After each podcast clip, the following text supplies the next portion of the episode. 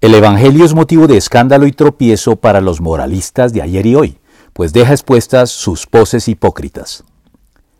Cristo fue, es y será siempre un motivo de escándalo y tropiezo para los moralistas religiosos o seculares que piensan que pueden alcanzar el favor de Dios por sus propios esfuerzos mediante su presunta virtud y sus buenas obras.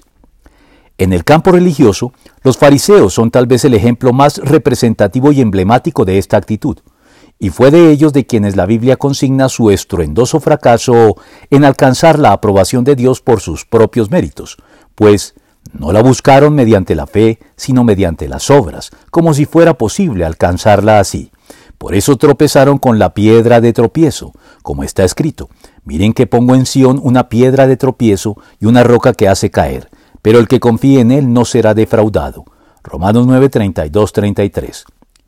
Pablo estaba citando aquí una profecía del Antiguo Testamento que anunciaba este fracaso, identificando a Cristo como la piedra en la que tropezaron, pues con su mensaje y santidad de vida los dejaba expuestos como hipócritas y orgullosos delante del pueblo.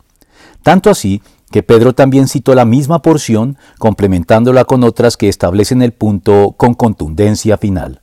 Pues así también dice la Escritura, miren, pongo en Sión la piedra principal, elegida por su mucho valor, el que confíe en esa piedra no será defraudado.